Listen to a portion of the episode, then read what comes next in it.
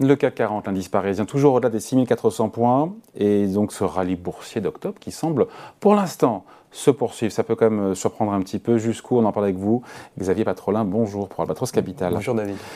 Et je me pose la question parce qu'il y avait ces rumeurs de desserrement de politique zéro Covid en Chine. Manifestement, c'est ce qui a soutenu les marchés vendredi ça serait pas aussi simple que ça, selon euh, ce qui mhm. nous vient de, euh, de, Pékin. Il y a les propos de la Fed quand même qui nous dit en gros que les hausses de taux ne sont pas terminées. C'était confirmé par beaucoup d'officiels de, de, la Fed. C'est pas terminé. La phase de resserre monétaire va durer. Euh, et en même temps, voilà, tout ça du bout à bout. On est à 6400 points, pépouze, comme on dirait. Oui, mais j'en avais parlé il y a, je crois, il y a, il y a deux mois. Il y a une espèce d'illusion nominale sur, sur le marché. Juste, pas pour compliquer le, débat, mais juste pour, que tu aies un ordre d'idée de ce qui s'est passé depuis le début de l'année. Si on prend le, consensus sur 2022, 2023 et 2024, c'est beaucoup plus récent, et on prend la situation au 31 décembre de l'année dernière et la situation à aujourd'hui, tous les agrégats, je parle des sociétés françaises, mais c'est globalement valable en Europe, moins en Allemagne, mais en tout cas c'est valable en France. Tous les agrégats ont été révisés à la hausse. Chiffre d'affaires, globalement entre 8 et 9 c'est énorme. Donc ça, c'est l'illusion nominale, c'est l'inflation, c'est la baisse de l'euro aussi qui impacte les résultats, le positivement. chiffre positivement. Les marges ont été révisées, les marges ont été révisées à la hausse, les bénéfices ont été révisés à la hausse, très significativement. Sur 2022, c'est quasiment une vingtaine de pourcents.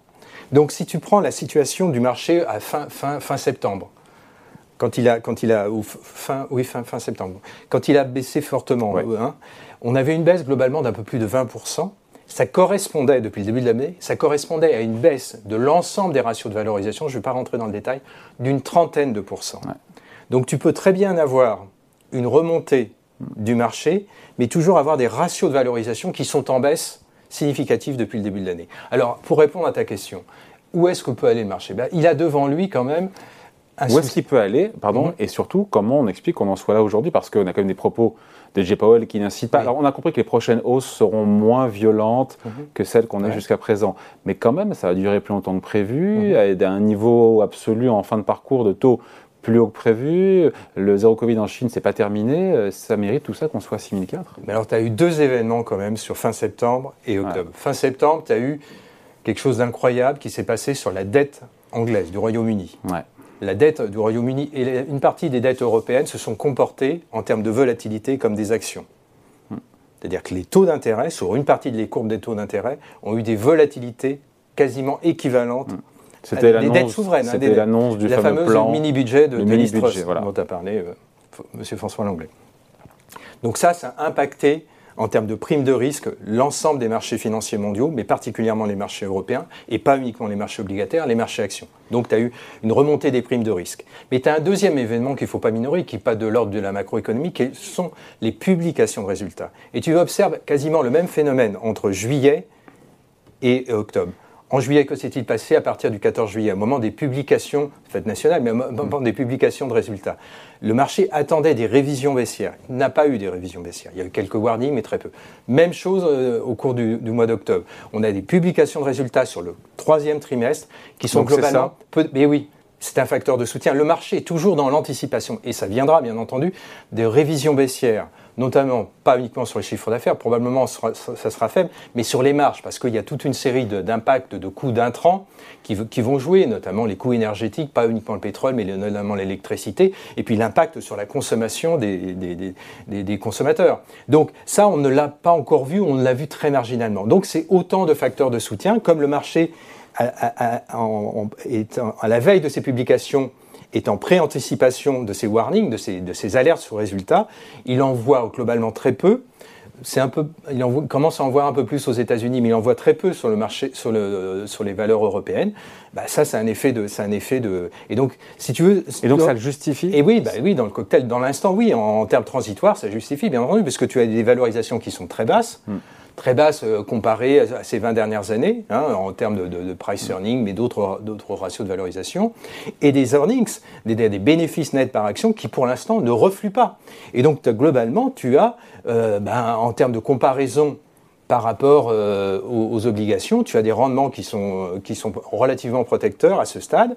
Mais, oui, mais les marchés, je te coupe, pardon, les marchés actions peuvent tenir même si, encore une fois, les banques centrales vont plus loin que les taux remontent. On voit quand même que la tech américaine est quand même bien dégustée. Même bien sûr, mais là, tu es, sur, tu es, sur, des compartiments très fortement, très, très surévalués. Hein. La, tech, François Langlais en parlait, la tech américaine est quand même était, globalement très. Elle avait, si tu veux, ce qui incarne l'effet Covid a été porté par la tech américaine. Hein. La tech américaine, c'est euh, state at home, donc toutes les valeurs qui étaient euh, Internet, toutes les valeurs qui permettaient euh, la désintermédiation physique ont, profité. Donc tu as eu des ratios, tu as eu des valorisations de, de, l'ensemble de ce secteur qui ont quasiment été multipliées, en tout cas les capitalisations ont quasiment été multipliées mm. par deux. Donc tu as un retour à la situation d'une certaine façon pré-Covid en termes de valorisation sur ce secteur. On n'imaginait pas le CAC 40 à 6400 points, encore une fois. On, ah si, on a eu une discussion là-dessus. Oui, euh. d'ailleurs, comme il y a des, réseaux, il y a des gens qui peuvent s'exprimer sur, sur, Ecorama, il y avait des gens qui exprimaient leur désaccord complet sur ce point de vue.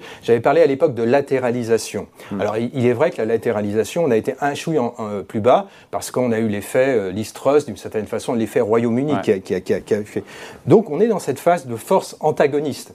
Hein, on ne peut pas avoir un rebond extrêmement puissant sans lever un certain nombre d'expectatives, de risques. Les risques, c'est ceux que tu mentionnes. Mm-hmm. une, inflation qui ne reflue pas, on n'a pas connu le pic d'inflation et donc ça contraint la Fédérale Réserve dans son, dans son resserrement monétaire. Donc ça, c'est une donnée. Même si les signaux envoyés vendredi euh, sur le marché du travail montrent que les salaires montent, mais ça monte un peu moins, le chômage remonte un petit peu. Voilà, mais ça dans le bon sens. Voilà, hein. mais bon, c'est très léger. je pense qu'ils sont pas loin du pivot, mais on peut. la, Fédérale Réserve nous a montré euh, tout récemment qu'elle pouvait être un peu une girouette et faire demi-tour assez rapidement. Donc, faut lever les. donc l'inflation, l'incertitude sur les politiques monétaires, et puis tu as les deux, deux autres composantes qui sont essentielles. La Chine, euh, une éventuelle modification de la stratégie sanitaire sur le Covid. Bon, moi, je, suis très réservé sur ce point, connaissant le, régime chinois, en tout cas ses évolutions récentes, et surtout euh, la situation aux frontières de l'Europe, euh, la confrontation avec la Russie. Supposons, là je fais de la politique fiction, mais je te, soumets ce scénario, et puis tu en feras ce que tu voudras, mais supposons que les élections de midterm consacrent les, les républicains dans les deux assemblées on peut supposer que l'administration euh, Biden va être beaucoup moins encline à, pouvoir euh, délivrer un soutien militaire budgétaire à l'Ukraine, parce qu'elle sera sous la contrainte des républicains. Et la contrainte des républicains va s'exprimer notamment sur la contrainte budgétaire. Donc ça peut euh, conduire notamment la stratégie américaine à plutôt favoriser autre chose que la confrontation, mais plutôt une solution diplomatique. Mm. Donc il est possible que l'une des conséquences des élections midterm de demain euh, et attendons le résultat, soit que ça infléchisse la stratégie euh, américaine sur son soutien à l'Ukraine dans la confrontation avec la, Russie.